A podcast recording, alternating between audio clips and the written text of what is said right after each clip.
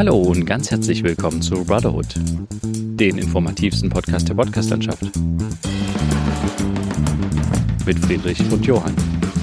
Episode 86, Prozesstag 12. Ja, hallo Friedrich. Hallo Johann. Ich begrüße dich ganz herzlich und wir begrüßen natürlich auch unsere ganzen Zuhörerinnen und Zuhörer weltweit. Dieses Mal sind wir wieder ähm, im Garten und berichten aus dem Garten. Richtig. Äh, das Einzige, was sein kann, dass immer mal im Hintergrund irgendeine Rüttelplatte angeht oder ein Bagger, Ja. weil hier in der Nähe gerade eine große Guten Morgen Baustelle ist. Mhm. Genau, aber das soll uns gar nicht davon abhalten. Ähm, herzlich willkommen zu einer weiteren Folge. Ja. Wie geht's, wie steht's bei dir? Alles fit, alles entspannt? Alles entspannt, alles gut. Ähm, ich hatte Geburtstag. Ähm, ja, herzlichen Glückwunsch nochmal ja, an danke. der Stelle. ähm, bin jetzt 21 geworden. Das war relativ entspannt. Äh, am Wochenende wird noch ein bisschen mehr gefeiert mit Freunden. Ähm, ja, und ansonsten war diese Woche auch der Termin beim Betriebsarzt von der DHL. Ja, und? Äh, was ist da, was ist da passiert? da ist nicht so, viel- also naja, die haben halt, ich musste mehrere Bögen ausfüllen mit Vorerkrankungen, nicht Vorerkrankungen, bla bla bla. Okay. Ähm, so typisches Zeug, was man ausfüllen muss, wenn man irgendwo bei irgendeinem Arzt ist oder so und dann neu ist. Ähm, ja, aber ansonsten hat sie dann so ein paar Tests gemacht, also so Blutdruck gemessen, ähm, Herz sich mal angehört und auch dann solche typischen Sachen. Kann ich meine Arme hoch machen? Kann ich meine Arme hinten verschränken? Kann ich mich runterbeugen, ohne dass irgendwas wehtut? Geguckt, wie die Wirbelsäule ist. Ähm, wie, Ob du deine Arme verschränken kannst? Also, ja, na, äh, hinten irgendwie, so. dass ich die hinten verschränken kann. So. Ach, dass sie sich dass ich halt gelenkig, quasi. ja, na, so ein bisschen, dass ich so ein bisschen gelenkig bin oder hat das nicht. geklappt bei dir? Ja, na klar. Ah, okay. Ähm, und ansonsten dann noch zwei Hebeübungen, also einmal mit 15 Kilo und einmal mit dem Höchstgewicht, was wir dort heben werden, wenn ich dort arbeite, 31,5 Kilo Paket. Ähm, hat es am Anfang gezeigt, wie hebe ich richtig und sowas und äh, ohne Rücken kaputt zu machen, Ja. habe ich dann so nachgemacht und ist alles gut. Also es ist alles gut. Ich muss ja noch ein paar, also eine Sache noch schicken, aber das ist dann auch noch schnell gemacht und ja, also es sieht, es sieht sehr gut aus, dass das da starten kann. Aber das ist ja ganz cool. Das heißt, die hatten so richtige Pakete da, mit Ja. dem du trainieren äh, oder zeigen solltest, wie du es richtig hebst. Ja. Also, ja, die waren einfach gefüllt mit irgendwas, keine Ahnung. Ja, aber Habe ich auch direkt einen Fehler gemacht, äh, als ich das 30 Kilo Ding genommen habe, weil ich habe reingegriffen, also da waren solche wie so Henkel drin, kennt man ja bei manchen Kartons, hat sie gesagt, das wollen wir nicht, weil ähm, die Kunden so, natürlich nicht ja. wollen, dass jemand ins Paket fasst und so. Und das sagt die der Betriebsärztin. ja, nee, das hat Okay. sie nur gleich sofort gesagt, aber das ist ihr eigentlich egal, ähm, Ja, ja. weil sie ist nur dafür zuständig, mich ärztlich ja oder nein oder nicht oder ja.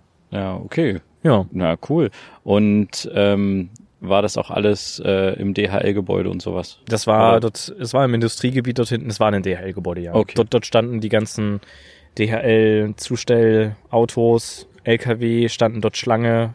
Also es scheint da irgendwie auch noch da irgendwas zu sein. Aber es war nicht das Gebäude, wo ich dann arbeiten werde. Also es war ein Stückchen weiter vom Flughafen weg. Hm. Ja. Ja, cool. Es war auch abenteuerlich, da hinzukommen. Einfach weil musst halt gucken, wie du hinkommst ins Industriegebiet. Dort hinten ist auch das Porsche-Werk und so. Das ist ja wahnsinnig groß alles Hm. ähm, mit mehreren Toren und so. Und äh, es ist schon sehr beeindruckend.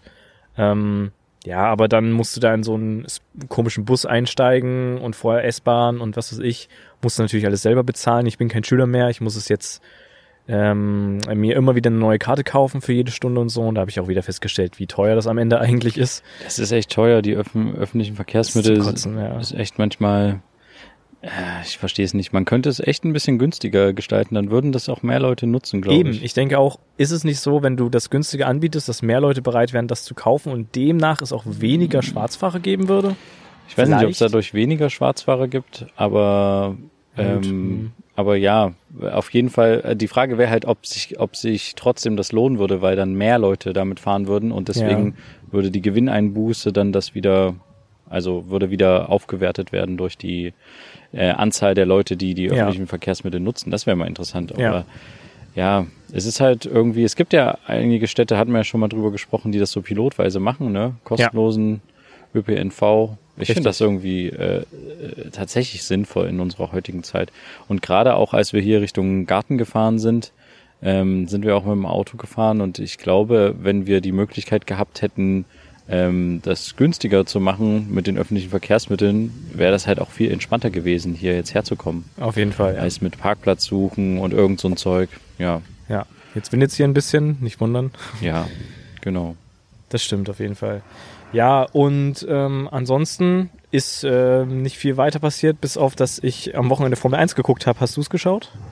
Nee, ich glaube nicht. Nee. Nee, war, war sehr, sehr spannend, weil nämlich äh, sieben Autos rausgeflogen sind. Also es war mal endlich wieder ein spannendes Formel 1-Rennen, weil nicht vor Mercedes oder Ferrari vorne ist, sondern wirklich die, die kleineren äh, äh, Teams und so. Also es gab zwei Crashs, ein direkt in der zweiten Kurve und so direkt musste dann irgendwie das unterbrochen werden und so. Also es war ziemlich interessant und irgendwie wird es ein bisschen spannender, seitdem es die Crashs gibt. Ja, ich, aber ich glaube, das ist so ein Phänomen, weshalb ich das früher als Kind irgendwie äh, interessant und spannend fand, wegen der Cra Crashs halt, hm. wo ich halt dachte, oh, äh, also das hat so ein bisschen den, ähm, den, ja, dieses, diese Sehnsucht nach irgendwie wie kann man das sagen? Also was man halt auch sieht bei vielen Leuten, Die wenn, nach wenn, wenn ja genau, wenn irgendwo ein Unfall ist, so oh krass, was ist das für ein Unfall so, ne? Wo halt viele Gaffer hingucken. Ja. Und ich glaube, das hat das ganz gut bedient, dieses mhm. äh, dieses Gaffer-Gehen ähm, damals bei mir als Kind und mhm. inzwischen äh, denke ich da aber nicht mehr so, dass ich irgendwie, dass mich das begeistert, wenn da viele Crashs sind, weil ich halt auch denke, krass, was für Geld da wieder äh, kaputt gegangen ist. So ein komplettes Auto durch die Gegend fliegt. Genau, und, und äh, was halt auch passieren kann bei so einem Crash. Das ja, ist halt echt. Das stimmt. Das ist halt echt krass, weil das sind ja nicht irgendwie kleine, kleine Geschwindigkeiten, sondern das, sie fahren halt schon mit 300 km/h darum, ja. teilweise. Ja. Und das ist dann schon hart. Auf jeden ja. Fall. Jetzt die Rüttelplatte wieder an. ja, ich weiß nicht, sollen wir kurz unterbrechen oder nee, so? Wir lassen nee, weiter. Okay, dann Gehört machen wir dazu. einfach weiter. Ja. Ähm, ich hatte tatsächlich auch eine relativ anstrengende Woche. Mhm. Ich war in äh, vielerlei Missionen unterwegs. Ja. Ähm, und zum einen war ich halt am Dienstag ähm, beim Prozess, äh, bei einem der Prozesstage, ich glaube, es war der zwölfte Prozesstag, gegen ähm, den äh, Attentäter von Halle, ah, okay. der letztes Jahr, ähm, genau. Und da hatte ich schon mal drüber berichtet in der Folge, ähm, weil wir da mit dem Vater eines der Opfer gedreht hatten. Mhm. Ähm, und mit diesem Vater haben wir jetzt halt auch wieder an dem Dienstag gedreht. Mhm. Ähm, das ist quasi der Vater von, ähm, von Kevin und Kevin ist bei dem Anschlag in, einem, in dem Dönerladen dann später äh, ums Leben gekommen und wurde mhm. von dem ähm, Täter halt quasi da erschossen. Mhm. Und das war natürlich eine, also er sollte vor vor Gericht aussagen. Er sollte seine Aussage machen. Und da hatte die Redakteurin halt geguckt, dass wir ihn da mit ein bisschen begleiten können an dem Tag.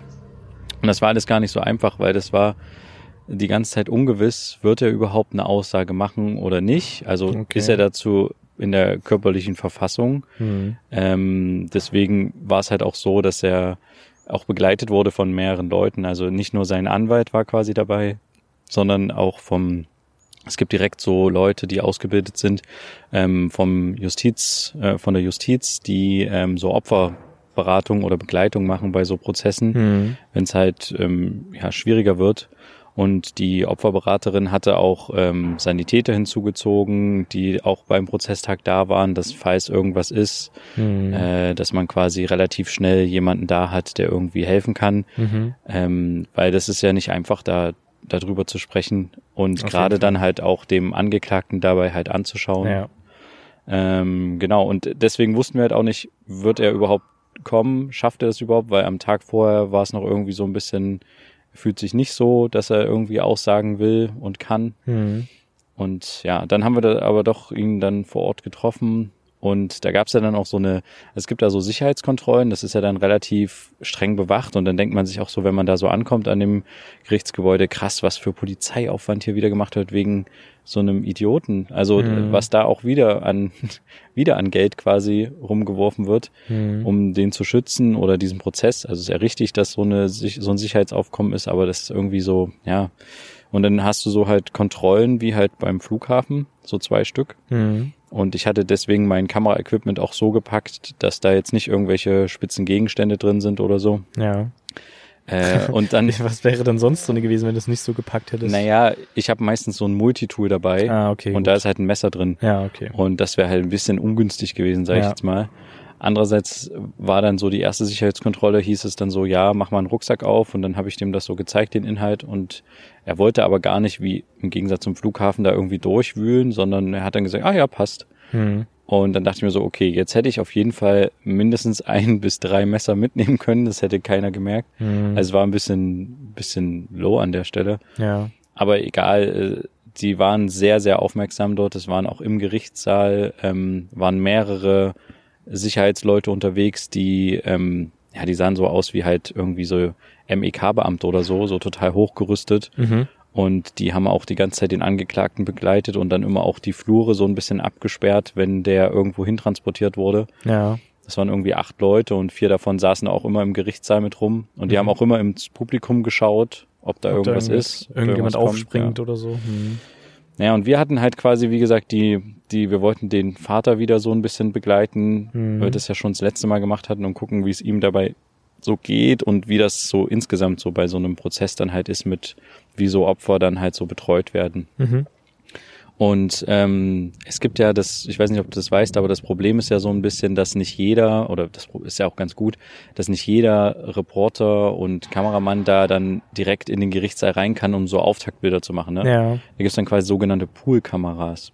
Mhm. Einmal eine Poolkamera für die öffentlich-rechtlichen, also ARD, ZDF, ähm, Deutsche Welle und sowas. Also für die Leute soll quasi eine Kamera die Bilder machen mhm. und eine zweite Kamera ist dann immer akkreditiert für die ganzen Privat, privatrechtlichen, also so äh, RTL, Vox, Pro7, sowas halt, Stern TV, Müssen wie auch immer. die das eigentlich dann dafür bezahlen, dass sie da irgendwelche Aufnahmen bekommen? Das glaube ich. Also, mhm. na gut, der Kameramann muss ja auch bezahlt wo, werden. Naja, wobei, also meistens ist es dann halt quasi ein Sender, der die Poolkamera bedient. Bei jetzt in dem Fall ist es quasi der MDR.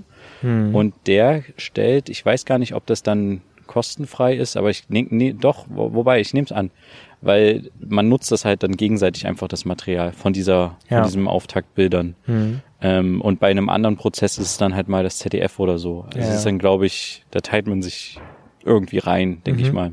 Okay. Und das war relativ gut organisiert vom MDR. Das erste Mal, dass ich sowas Gutes Organisiertes erlebt habe. also das war echt, hat echt Spaß gemacht, ähm, denen zuzusehen, wie die das halt organisiert haben und den Prozess so begleiten. Und wir ähm, wollten halt, dass man, dass diese Poolkamera den Vater so ein bisschen ähm, filmt, wenn der in den Gerichtssaal kommt. Mhm.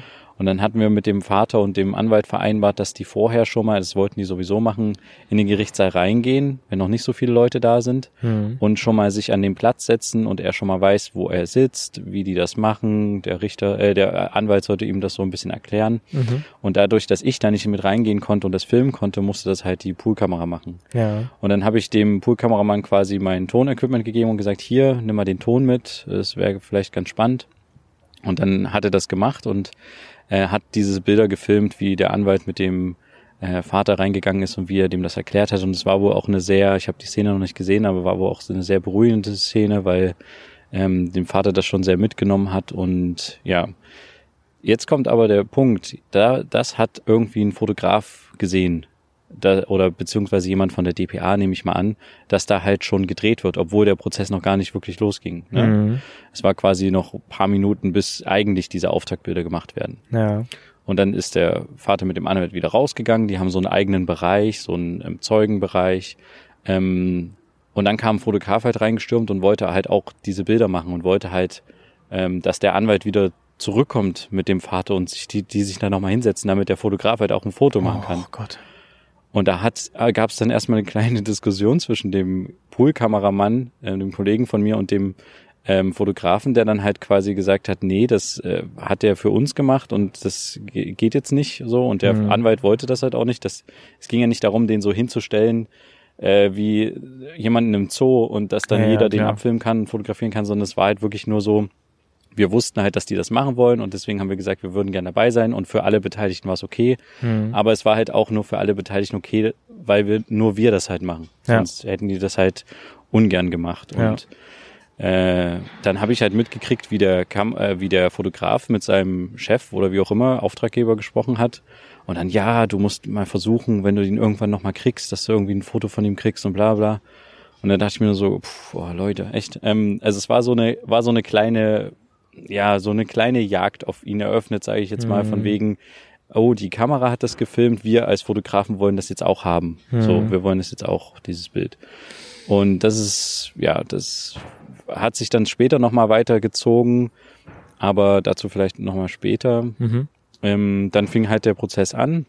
Der Angeklagte wurde reingeführt und ähm, unter hohen Sicherheitsvorkehrungen und alles. Und mhm. äh, dann hat die Richterin den ähm, Vater aufgerufen als Zeugen und er ist dann reingekommen mit einer Opferberaterin, also mit zwei Opferberatern. Mhm. Einer hat sich dann so gesetzt, dass er im Sichtfeld des Angeklagten ist.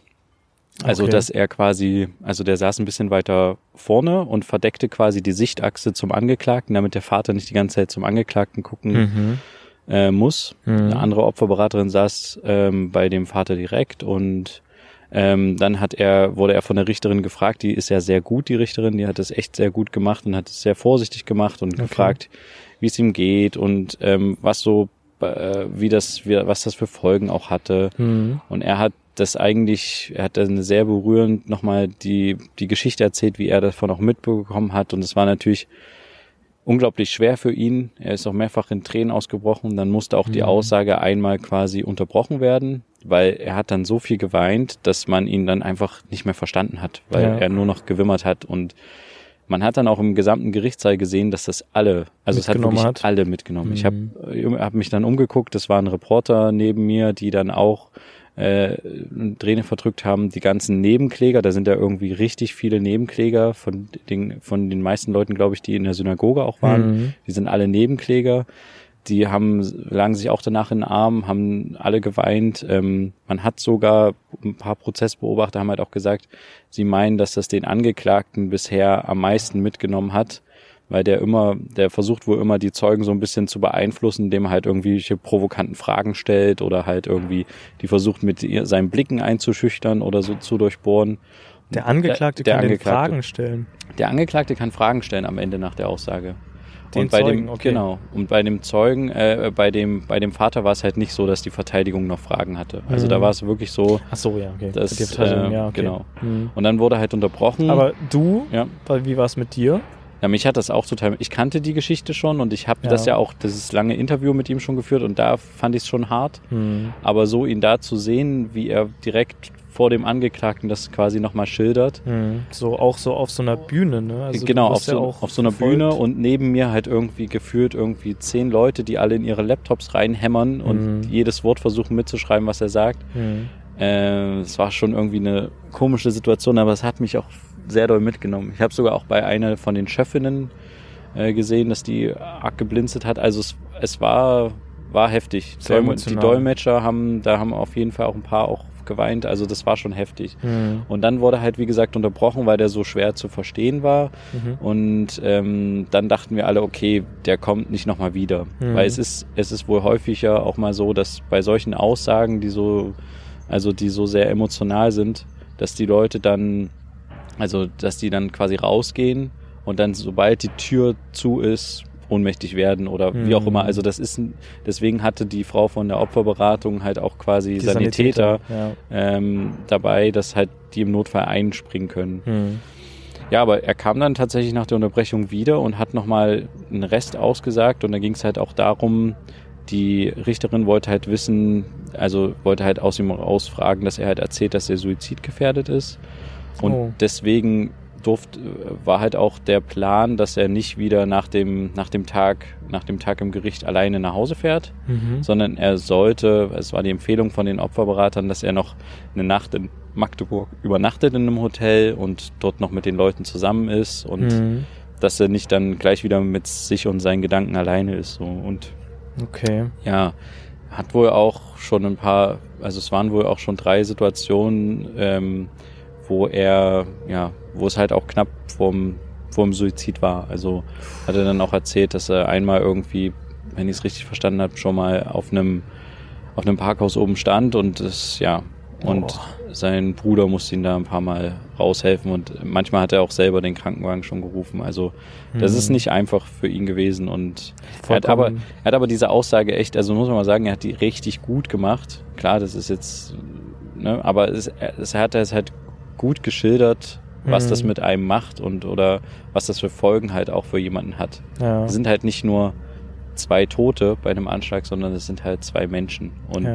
das hat er halt wirklich gut rübergebracht für alle Beteiligten. Ist auch sehr mutig gewesen, da Ja. so viel auch zu erzählen und sich nochmal zu entscheiden, doch nochmal reinzukommen, weiter zu erzählen, vielleicht Genau. auch um, um mehr von sich zu zeigen, um zu sagen, mir geht's halt wirklich genau. Und scheiße. Und mir ist es wichtig, dass da weitergemacht wird. Richtig, richtig. Genau. Ja. Und er hat halt auch, äh, wir haben danach, wollten wir noch ein Interview mit ihm machen. Hm. Ähm, und das war alles ein bisschen schwierig, weil wir wussten halt nicht so richtig, ist er in der Lage, das zu machen? ja. Willst du ja so jemanden dann halt auch nicht, also äh, nicht zwingen. Es geht ja nur wirklich, nur wenn er halt wirklich will, macht man halt so ein Ja. Interview.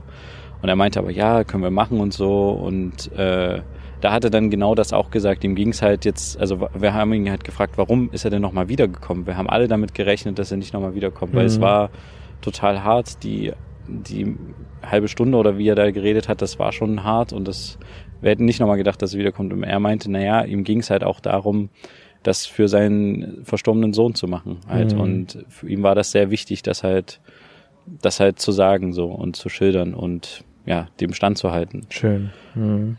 Und wie wir zu dem Interview kamen, das war halt auch so eine Geschichte. Wir haben halt danach uns mit dem, mit dem Anwalt von ihm unterhalten und ähm, haben halt gesagt, hier, wir würden das machen, aber nur, wenn er halt in der Situation ist.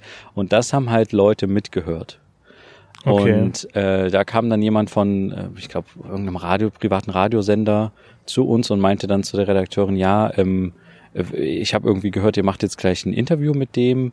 Wir wollen unbedingt auch mit, äh, können wir da mitkommen? Ähm, und dann so, und dann meinte halt die Redakteurin, nö, also ich bin da seit Monaten dran und wir begleiten das die ganze Zeit und ähm, es geht, es war auch nur die Vereinbarung, dass nur wir das machen und Mhm. wir wollen jetzt den auch nicht so vor so eine Meute werfen. So, Ja, ne? na klar. Dann kam schon der nächste mit angetickelt und äh, hat so in dem Gespräch mit halb reingehört und das war nämlich ein Bildreporter, Oh, der da nein. war. Ja. Und es war, es war echt der Wahnsinn. Und dann meinte sie, nein, ich sag dir jetzt nicht, wir treffen uns mit dem und ich sag dir auch nicht, wo wir hingehen und bla. Ähm, das ist, mit ihm vereinbart und nicht mit euch so. Ja, aber wir können doch danach dann irgendwie das Interview machen und wir so, nein, geht nicht. So. Hm. Und dann haben wir uns, äh, sind wir halt eine Etage weiter runtergegangen und haben uns nochmal mit dem Vater und dem Anwalt da unten kurz getroffen und nochmal besprochen. Und da, weißt du, was passiert ist? Es tingelten uns diese zwei Leute hinterher. Dieser Radiotyp und der Bildtyp. Ich hatte schon vorher zu meiner Redakteurin gesagt, wir müssen versuchen, dass wir uns ein bisschen verkrümeln. Hm. Und sie meinte auch, ja, ja, die folgen uns garantiert. Und dann war das äh, tatsächlich so, dass die uns hinterhergegangen sind und der Bildtyp dann nochmal versucht hat, irgendwie das so mit dem Anwalt so und dann Also er hat dann wirklich versucht, direkt mit dem Anwalt zu sprechen. naja, er, also er hatte vorher schon mal mit dem Anwalt okay. gesprochen. Mhm. Und der Anwalt hat halt gesagt, naja, wenn er will, kann er das ja machen, aber er weiß nicht, ob er, ob der, ob der Vater das machen will. Hm. Ja, und ähm, dann ging es halt auch darum, die Bild hatte halt ein Foto von dem Vater gemacht irgendwie und wollte halt wissen, ob sie das verwenden darf. Und dann hat halt auch der Anwalt Die gesagt, Bild ja, fragt, ob sie ein Foto verwendet. naja, Okay. Hm. äh, komme ich gleich zu der Geschichte. Mhm. Und ähm, da hat äh, quasi dann der, An der Anwalt gesagt, ja, dann müsst ihr halt meinen mein, äh, Mandanten fragen. Hm. Und dann hat halt der Bildjournalist die äh, äh, Gunst der Stunde genutzt und ihn gefragt, ob die das Bild verwenden können. Und dann hat der, äh, hat der Anwalt gesa hat er gesagt, ja, könnt ihr machen. Und dann hat der Bildfotograf, aber äh, der Bildtyp gesagt, gestellt. hat dann gesagt, naja, aber das Foto ist nicht so gut, das nur von der Seite können wir nicht noch eins Nee. machen. Und ich dachte mir nur so, ey, du bist so ein, also ich sag's jetzt nicht, aber du bist so ein Wort einfügen. Tier, Hm. ist Wahnsinn. Also der, der Typ erlaubt dir gerade ein Foto zu verwenden, was du gemacht hast. Hm. Und, ähm, und du hast gerade auch diese Aussage mitgekriegt vor einer Stunde oder so. Hm. Und du kannst es einfach nicht lassen dabei und dich darüber freuen, dass du das darfst und, sondern musst noch einen draufsetzen. Hm. Letztendlich haben die ihn da irgendwie dazu gedrängt, äh, haben es dann irgendwie den kurz in der Ecke gestellt und noch ein Foto von dem gemacht mit dem Handy. Das ist dann auch das, was letztendlich erschienen ist in der Bild. Ähm, und äh, ja, äh, dann haben wir aber gesagt, okay, wir müssen jetzt los und dann haben wir ihn so ein bisschen weggeschleust und sind dann halt äh, mit ihnen in einen Park gegangen und haben da in Ruhe noch ein Interview gemacht. Hm. Ähm, und äh, jetzt nochmal zu der Bildsache. Es war ja letztes Mal so, dass äh, als nachdem unser Beitrag gesendet wurde, hat ja die Bild, ich weiß nicht, ob ich das erzählt hatte, hat quasi Ausschnitte aus dem Beitrag, also eurem- Screenshots quasi ja. verwendet von Bildern, die ich quasi gemacht habe. Hm. Und einen Artikel dazu geschrieben und halt dazu geschrieben, ähm, also hat das so formuliert, als hätten die ein Interview mit ihm geführt. Dabei mhm. war das halt einfach nur unser Interview abgeschrieben und die Bilder aus unserem Film dazu genommen. Mhm. Auch die privaten Bilder von ihm. Ähm, und dagegen hat halt uns, ist unsere Redakteurin vorgegangen und hat das mir dann auch erzählt. Sie hat das mit der Rechtsabteilung vom MDR geklärt mhm. und die haben die Bild quasi verklagt und haben dann, ich glaube, 600 Euro oder so, also nicht viel, ähm, als Vergleich rausgehandelt, mhm. den dann die Bild äh, an MDR gezahlt hat. Und die haben die, mussten die Bilder halt wieder rausnehmen, mhm. weil das halt unsere Bilder waren. Das war ein klares Urheberrechtsvergehen. Ja. Ähm, äh, ja, und äh, deswegen waren wir halt so ein bisschen sowieso auf Anti-Bild-Kurs unterwegs, sage ich jetzt mal. Mhm. Und das, ich kann das halt irgendwie nicht nachvollziehen, wie man da so halt auf jemanden äh, geiern kann. Das ist einfach pure halt, Informationsgeilheit oder wenn es dieses Wort ja, gibt. Na, so. Boulevard Quatsch und hm. keine Ahnung, hier Vater vom getöteten Dings ist äh, so. Also hm ich ver verstehe das halt nicht. Vor allen Dingen, wenn man halt diese Aussage so ein bisschen mitbekommen Eben, hat. Eben, wenn man das mitbekommen hat und diese Emotionalität, wie nah das allen geht und wie schwierig für das für ihn ist zu reden und dann so. Ist das halt unglaublich wichtig, dass der einen guten Anwalt hat, mhm. ähm, weil du musst so eine und halt auch diese Opferberater, weil du musst jemanden in so einer Situation schützen. Ich habe das halt gemerkt. Der hat sich halt dazu hinreißen lassen, dieses Foto von sich machen zu lassen, mhm. weil der so ein bisschen gedrängt und überredet wurde, weil das ja. halt einfach ein herzensguter Mensch ist. Ja. Aber wenn halt einer anklopft, kommen die nächsten. Und so war es ja auch bei uns. Wir haben dieses Bild von ihm, dieses, diesen, Auftakt. diesen kurzen Clip, diese ja. Auftaktbilder von ihm gemacht und da kamen sofort die, hä, wieso habt ihr das gemacht und wir nicht und wir müssen, wir dürfen das auch und da, da, da. Hm. und es ist irgendwie so, man, sobald man denen den kleinen Finger irgendwie gibt, wollen die irgendwie die alles Hand, haben. Ja. ja. ja. Wahnsinn, ey. Aber das, ähm, trotz allem, er hat das wie gesagt, sehr gut gemacht und ähm, das, wir werden da auch weiter noch mit ihm in den nächsten Tagen vermutlich nochmal drehen. Mhm. Ähm, und da soll es dann Richtung des Gedenktages dann, soll es dann äh, einen längeren Film, glaube ich, dazu geben. Mhm. Ähm, ja, und da kommt es dann mit vor. Okay. Ja, aber das war auf jeden Fall ein sehr anstrengender und krasser halt Tag halt auch so. Voller Emotionen. Ja. Was ich mich tatsächlich gefragt habe, es gab da so halt diese, diese Justizbeamten, die diese schusssicheren Westen anhatten mhm. und da mit hochgerüstet da hinter dem Angeklagten standen. Mhm. Und ich habe mir tatsächlich kurz die Frage gestellt, würden, sind die sowas wie Leibwächter? Weil wenn das sowas, also wenn das sowas wie Leibwächter sind, dann müssten ja rein theoretisch, wenn jemand auf den Angeklagten losgehen will sich oder dem entgegenstellen. Genau, also nee, sich in die Schusslinie werfen, ja, ja, wie man das so aus ja, den Filmen kennt, so, ne? Aber würden die das machen? Würden die ihr Leben für so jemanden geben? Das glaube ich nicht. Oder müssen die das vielleicht gar nicht, sondern haben dann eher die, die Prämisse Eigenschutz geht vor? Das ist und schießen dann Frage. eher jemanden nieder, der den angreifen will, anstatt. Ja, es geht bestimmt darum, ihn, ihn trotzdem zu schützen, aber nicht mit dem Leben zu schützen. Mit seinem eigenen Leben, glaube ich, nicht zu schützen. Weil die haben ja auch noch Schutz, schusssichere Westen, also das muss man ja auch noch sagen. Die würden sich ja nicht jetzt naja, aber wenn, ja. wenn die, also weißt du, wie ich meine? Die würden sich bestimmt dem Ganzen entgegenstellen und wenn da einer mit einem Messer kommt, würden die nicht wegrennen und den, ja, also, das denke ich auch nicht, ja. Sondern die würden dann versuchen, da volle Kanne dem eine reinzuhauen oder was auch immer, also. Aber es ist schon eine andere, ist schon äh, eine andere Nummer, glaube ich, als ja. so einem Personenschützer von so einem, ja, hohen Politikertier mhm. oder so, ne? Ich glaube nicht, dass sie das mit dem Leben ihn, dass deren Aufgabe ist, sie mit dem Leben zu schützen. Das glaube ich nicht. Das wäre schon krass, wenn du quasi du weißt, was der Typ gemacht hat, also jetzt unabhängig jetzt von dem Fall, sondern mhm. so generell, oder du äh, ahnst, was der gemacht hat, der, und dann müsstest du dich, müsstest du dein, dein Leben für ihn riskieren. Mhm. ich glaube nicht, bisschen, dass das so ist. Bisschen krass. Ja. Ja, und dann hatte ich noch eine zweite Sache, ganz ähm, anderes Thema.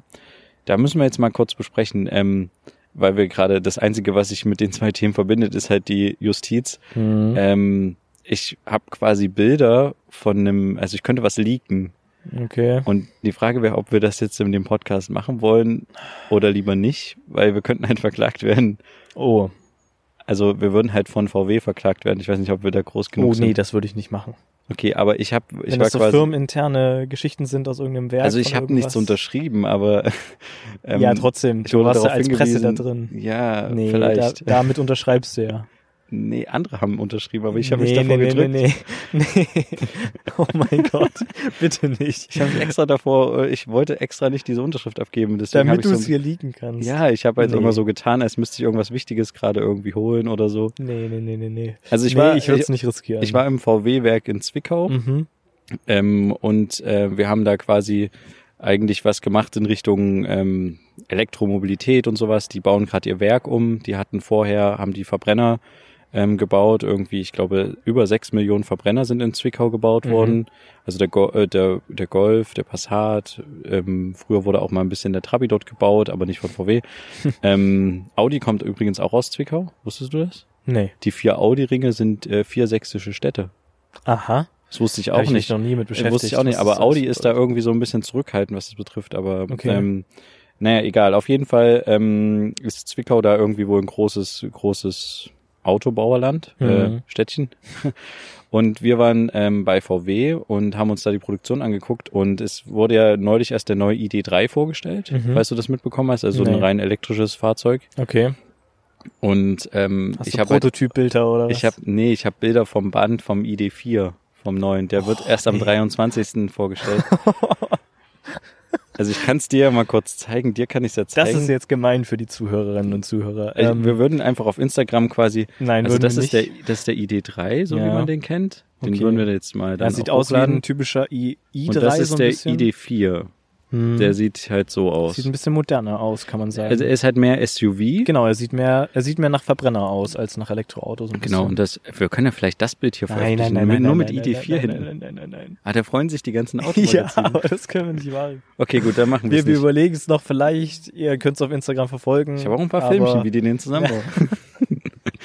Macht das nach, sobald er veröffentlicht ist. Auf jeden Fall ähm, war das ähm, war das Lustige, dass äh, ich gar nicht wusste, dass wir da uns ein, so ein krasses Auto angucken, sondern bei uns ging es eigentlich um was ganz anderes. Und da meinte der, wir machen so eine Führung dann und dann können Sie auch den neuen ID4 sehen. Und dann dachte ich mir so, ah, okay. Du gehst da so mit rein, der Johann, ja, schön, mal heute zu VW und ach, heute ein neues Auto, was noch gar nicht draußen ja, ist. Gucken wir uns mal an. Ja, es, bei uns ging es auch, glaube ich, eher darum, wie VW damit umgeht. Da hast du ähm, gleich die Chance gewittert, ne? Naja, klar. äh, wie VW damit umgeht, dass halt so Zulieferer ähm, die halt so Verbrennungszulieferer Sachen gebaut haben, mhm. äh, wie die halt jetzt nach und nach vermutlich pleite gehen, weil halt äh, VW gerade versucht, komplett so auf Elektromobilität umzusteigen bei vielen Sachen. Okay. Also die setzen da voll auf Elektromobilität, nicht Hy Hybrid oder so sondern oder Wasserstoff, sondern rein. Genau, und die wollen halt irgendwie den Markt damit fluten. Also die haben halt gesagt, äh, die wollen halt ein Fahrzeug, was halt nicht äh, für Millionäre ist, sondern für Millionen ist deren ähm, Stichwort. Und deswegen sagen okay. die halt, Tesla hat letztes Jahr irgendwie 330.000 Autos verkauft mhm. und das wollen die innerhalb von zwei Jahren schaffen, dass die 300, auch 330.000 Wenn sie keine Werte wieder fälschen, dann genau, dass die 330.000 äh, Autos 2021 verkaufen.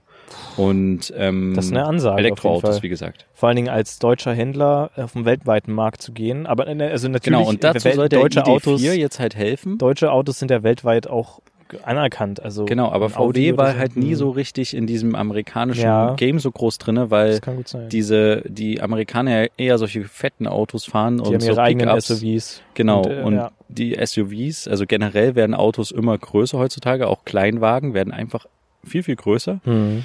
Und ähm, äh, früher war es halt so, dass 20 Prozent in Amerika quasi so Pickups und SUVs waren. Und ja. inzwischen sind es 80 Prozent. Mhm. Und VW hat halt keinen richtigen. Die haben einen so ein, ich glaube Touareg heißt der oder sowas. Okay. So, so ein Pickup irgendwie. Oder haben die so ein Pickup? Ich weiß nicht. Ich weiß irgendwie, es gar nicht. Die haben irgendwie ein so ein Modell, aber nicht so viele. Und deswegen sind die nie auf den amerikanischen Markt gekommen. Und jetzt wollen die halt mit diesem ID4, der ein bisschen größer ist als der ID3 und ein bisschen SUV-liker ist, wollen die halt international angreifen. Ein elektrischer SUV, rein elektrisch ist der dann auch. Haben die, genau. haben die ihm was dazu erzählt zum ID4 oder haben sie den nur gezeigt? Wahrscheinlich haben sie nichts äh, Sie haben keine Rahmendaten gezeigt, mhm. aber ich glaube, weil sie wussten, dass die dann vielleicht geleakt werden. Ja, okay. Weil Bilder, anhand von Bildern kann man ja sehen, kannst du, wer das geleakt hat. Ja. Und ähm, wenn halt die so Daten durchsickern, wie weit die Reichweite ist und so ein Zeug und so, dann wird's halt schwierig. Deswegen ja. haben sie es, glaube ich, nicht gemacht. Mhm. Aber ja, ähm, die wollen halt richtig reinknallen und haben deswegen irgendwie jetzt ähm, bis, äh, wie war das? Äh, ach so, ja genau, die investieren jetzt quasi bis 2024 60 Milliarden Euro. Also 60 Milliarden Euro in, äh, rein in diese Elektro Mobilität. Und Mhm. aus Zwickau sollen dann halt nur noch ähm, elektrische Fahrzeuge ähm, kommen. Also so, die bauen, die kein, bauen das deswegen genau, das da Werk kommen, komplett um, okay. Genau. Die haben das komplette Werk halt innerhalb vor, während des laufenden Betriebs. Im Juni lief das letzte, letzte Verbrenner vom Band Mhm. und dann lief gleichzeitig schon das nächste Elektroauto runter. Nicht schlecht, okay. Und ja, da sind die halt voll dran. Und äh, was ich auch gar nicht wusste, die bauen da halt auch so Karossen von Lamborghini und Bentley, aber nur die Karossen Mhm. und liefern die dann quasi an Lamborghini oder so. Ja, würde Sinn machen, wenn sie Ich habe auch einen. Audi, den könnte ich auch liegen. Das ist auch ein Elektro-Audi. der lief da rum und da kam gleich ein Mitarbeiter, als, als der gefilmt wurde, weil keiner wusste, dass das ein Audi ist. Ja. Und also wie der so auf dem Band zusammengebastelt wurde. Und er wusste, dass er gleich so ein Mitarbeiter an und meinte, das müssen die alle löschen, das müssen die löschen. Und, Und die Kameraleute hatten es halt noch nicht gefilmt und ich habe dann einfach mal schnell ein paar Minuten später ein Foto gemacht. Da bist du bestimmt noch auf irgendeiner Überwachungskamera drauf. äh, kann sein. Ja. Ja, aber das ähm, irgendwie machen die heute auch für Audis so ein bisschen Elektrozeug. Aber es war auf Okay. jeden Fall total spannend. Ja, Samsung hat ja auch mal Displays für Apple gemacht und so. Also da Genau, gibt's die- ja am Ende irgendwie Du doch. ein machst dann untereinander irgendwie doch zusammen irgendwie was. Ja. Aber ich glaube, deren großer Hassfeind ist halt Tesla. Hassfeind ist jetzt schon doppelte Verfeindung. Aber ähm, genau, mit dem wollen die, glaube ich, nicht so viel zusammen machen. Weiß ich nicht. Okay. Aber, Kann ich nicht nachvollziehen, aber weil- liegt vielleicht auch daran, dass er so ein kleiner Elon Musk-Fan aber bin. jetzt mal, ich, die haben mir dann, die haben auch diese Batterien, nicht mir, die haben uns diese Batterien gezeigt und so. Ja. ähm, die da reinkommen und das wenn, sie kannst du dir vorstellen wie so eine Tafel Schokolade. Hm. So irgendwie mit so elf Ka Karrees und je nachdem, welche Reichweite du halt kaufst, Hast das günstigste Modell, weniger? genau, hast du mehr in diesen, in diesen Quadraten quasi drinne. Hm. Und dann habe ich so zu dem Kommunikationschef gesagt, irgendwie, ich verstehe das gar nicht. Warum macht ihr denn, also weil irgendjemand hatte die Frage gestellt, kann man die, kommt man wieder an die Batterie ran? Kommt man nicht. Und er meinte, nee, kommst Ja. du nicht. Und ich habe so gesagt, warum macht ihr denn das nicht modular? Dass du quasi wie bei einem Motor rein theoretisch den Motor einfach auswechseln könntest. Also wenn sich die Batterien weiterentwickeln in den nächsten fünf Jahren, Ja. dann wechselst du halt einfach diese in diesen Ja, ja. Kästen einfach die Batteriezellen oder so. Und was hat er gesagt? Und dann meinte er, nee, das äh, wäre zu aufwendig und dann Hm. wäre zu kostenintensiv, würde sich nicht lohnen. Und dann meinte danach die Redakteurin zu mir, und da hat sie vollkommen recht, naja, dann verkaufen die halt keine Autos mehr. Eben, weil Dann der- verkauft nur noch der upgraden kann. Batteriesteller halt quasi seine Batterien Ja. ähm, und die können ihre Autos nicht mehr verkaufen. Aber gut, du könntest es machen, dass die nur bei VW gewechselt werden können und das bezahlst du natürlich mit oder so Zeug. aber es ist halt trotzdem, die machen nur Umsatz damit, die ein Auto wenn die halt komplett, deswegen wollen Aber- die, das finde ich halt so krass, deswegen wollen die halt den Markt mit ihren Autos einfach überschwemmen. Aber warum wollen die, also der, der Ansatz ist gar nicht grün zu fahren oder sowas, weil jetzt äh, letztendlich den Schrott, den du produzierst, wenn so, wenn so eine Batteriezelle kaputt ist, dann haust du das Auto weg. Ja, die sagen halt, sie recyceln irgendwie ganz Ja, viel und die haben uns auch in ihrer Präsentation ganz viel erzählt, bla. wie viel Prozent von dem Auto recycelt werden. Ja, okay, gut, das kann natürlich sein, aber trotzdem, was machst du dann mit einem kaputten Elektroauto, mit einem abgebrannten Elektroauto? Irgendwie? ja, ist eine gute Frage. wenn du eine modulare, ähm, wie heißt eine modulare Batterie oder einen Akku hättest, dann könntest du auch anfangen, keine Ahnung, wenn dieses Teil anfängt zu brennen, dass die Feuerwehr da irgendwie rankommt und das rauszieht, damit nicht das alles Genau. abfällt. Also es gäbe so viele Möglichkeiten, wenn du das modular machst, dass du es irgendwie auch sicherer machst. Und wenn, also es ist ja häufig so, wenn so Batteriezellen äh, in die Jahre kommen, dann blähen die sich auf und wenn man da irgendwie zu viel Druck ausübt auf irgendwelche Batteriezellen, dann können die halt auch explodieren. Und das kannst du halt verhindern, wenn du da irgendwie was wechselst. Aber klar, natürlich, dann würden sie halt keine Autos mehr verkaufen, so richtig, ja. Genau. Ja, aber es war, also auf- war auf jeden Fall spannend. Ich glaube aber nicht, dass es so ein cooler Arbeitgeber ist. An ein paar Stellen fand ich zum Beispiel diese Corona-Maßnahmen, die, die ich bei DHL gesehen habe, viel cooler. bei VW hat, haben die anscheinend irgendwann das Maskentragen so ein bisschen vergessen. Hm. Ähm, vielleicht sind die sich auch einfach zu sicher, dass die keine Corona-Fälle kriegen. ja. Vielleicht testen sie regelmäßig bei sich selbst. Bestimmt, garantiert müssen sie ja vermutlich. Aber ähm, ich, ich fand das irgendwie das Klima bei DHL interessanter. Deswegen bin ich ja mal gespannt, was du davon erzählst. Ja, Aber äh, trotzdem war es natürlich cool, wieder in so eine Sache reinzugucken, wo du halt normalerweise nicht so richtig reinkommst. Ja. Ja. Und ja, ähm, mal sehen, was am 23. September quasi der Öffentlichkeit gezeigt wird. Was könnte denn da kommen? Vielleicht der ID4. Nee, das we- weiß man schon, aber es gibt, es gibt, glaube ich, nur schon gute Bilder von dem, von Prototypen. mhm. wo die aber auch noch die Fahrzeugkarosse getarnt haben, weil ich habe dann so den einen Typen gefragt, wie ist denn das jetzt eigentlich, ähm, wenn ich jetzt die Bilder doch leake und sowas? Hm. Ähm, die sind doch bestimmt schon, hat doch bestimmt schon jemand geleakt, weil da laufen ja so viele Leute in dem Werk rum und er meinte, nee, noch nicht. Ähm, es gibt, gibt Bilder von halt Fahrzeugen, die, die noch eine Tarnung haben. Hm. Aber so vom reinen Fahrzeug gibt's halt die nur da auf dem Die haben Band. dann solche schwarz-weißen Kreise und sowas Verschiedenste Sachen. damit du so, so mit 3D-Effekten drauf, damit du wirklich nicht so die Form einschätzen aber kannst. teilweise Sehr haben die auch noch. Sachen draufgebaut, immer Okay. so, damit man nicht. Das ist aber so versteckt ich habe die Mhm. Bilder mir gerade vorhin mal angeguckt. Ich finde die jetzt nicht so anders. Aber ja, aber du hast doch den Vergleich zum richtigen Auto. ja, genau. Deswegen, Aber ich, ich muss halt auch ehrlich sagen, ich weiß gar nicht, was jetzt so dran spannend ist an dem ID4. Der Audi wäre vielleicht spannender. Ja, aber der. Ide- der, weil es ja ein elekt elektrischer SUV ist von VW. Ja. Deswegen ist vielleicht interessant. Also jetzt den ID3, den du gezeigt hast, der sieht aus wie ein, wie ein BMW i3. Also ich weiß nicht, ob du den kennst. Die sehen so wirklich aus wie so ein Raumschiff. Und das, ich meine, wenn du ein Elektroauto fährst, willst du vielleicht, dass es auch aussieht wie die Zukunft, aber vielleicht willst du es auch nicht. Deswegen ist vielleicht der Ansatz ein SUV, der halt aussieht wie ein SUV jetzt, mh, größtenteils. Näheres können wir nicht sagen. nee, aber der halt dann einfach elektrisch ist, ist dann vielleicht für den einen oder anderen attraktiver. Ja, also ich bin mal gespannt, ob der wirklich so einschlägt, Hm. wie die das wollten. Der ID3 ist auf jeden Fall schon ausverkauft. Aber haben die was zum ID3 gesagt? Ach so, ja, du kriegst den für unter 30.000 Euro. Die Mhm. erste, die aber die günstigste Grundausstattung Variante. mit. Und aktuell kriegst du ja Sitze. so viel Umweltprämie, dass du irgendwie, keine Ahnung, 8.000 Euro noch sparen kannst. Mhm. Dann hast du noch das Steuersparnis in Deutschland, dann kannst du nochmal so 1.000 Euro ungefähr wegrechnen. Mhm. Das heißt, du könntest den aktuell, den ID3, für knapp über 20.000 kriegen. In der absoluten. Basic-Variante. Ja. In der Basic-Variante, da hast du irgendwie knapp 300 Kilometer Reichweite oder sowas. Ja. Okay, Die meiste, die größte Reichweite sind, glaube ich, 470 gut, aber wenn du es Kilometer. als Stadtauto nimmst, dann reicht das vollkommen aus. So, Als aber Stadtauto schon, ja. haben die, haben die Elektroautos so ein Soundsystem, was quasi Motorgeräusche simuliert? Musst du ja, glaube ich, inzwischen haben als Elektroauto, Das weiß ich oder? gar nicht. Das, also nee, musst du, glaube ich, nicht, aber Ich weiß, dass es mal Porsche Überlegung war, wegen halt blinden Leuten und auch so Ja, allgemein im Straßen. Straßenverkehr halt, dass Ja. du das halt quasi mehr wahrnimmst als Mhm. Fahrzeug.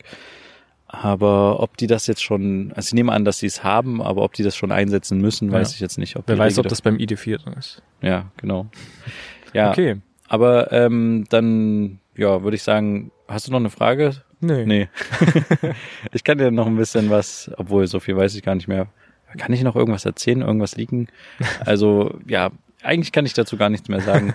Das Einzige, was halt nur lustig war, ist, dass alle so einen komischen Bogen unterschreiben mussten, als sie in den Raum reinkamen von der Präsentation Hm. und alle das auch fleißig und treu brav gemacht haben und, Und ich halt einfach so, ich habe einfach so in meinem Equipment rumgewühlt und gedacht, oh, ich muss ja was ganz Wichtiges reparieren. Dabei musste ich da gar nichts machen. Ich wollte Oh nur nicht das Ding unterschreiben. Ja. Ja. Naja, Na ähm, unterschreibt also nichts, dann könnt ihr auch, rein theoretisch könnten wir es. Ah, Nein, ah, ah, schwierig. wir besprechen es nochmal privat jetzt. Ja. Na gut. Gut. Ich würde sagen, dann war's das für diese Woche. Ja, Ähm, es war ein bisschen länger, Überlänge. Ja. aber ist ja auch mal nicht schlecht. na klar. Ähm, schaltet gerne nächste Woche wieder ein, wenn Mhm. wir wieder neue Autos haben oder irgendwelche anderen Neue neuen Sachen Leaks. zu berichten haben. Ja. Ähm, schaltet gerne nächste Woche wieder ein, wenn es wieder heißt, zwei Brüder. Eine Brotherhood. Macht's gut, eine schöne Woche euch. Bis dann. Ciao.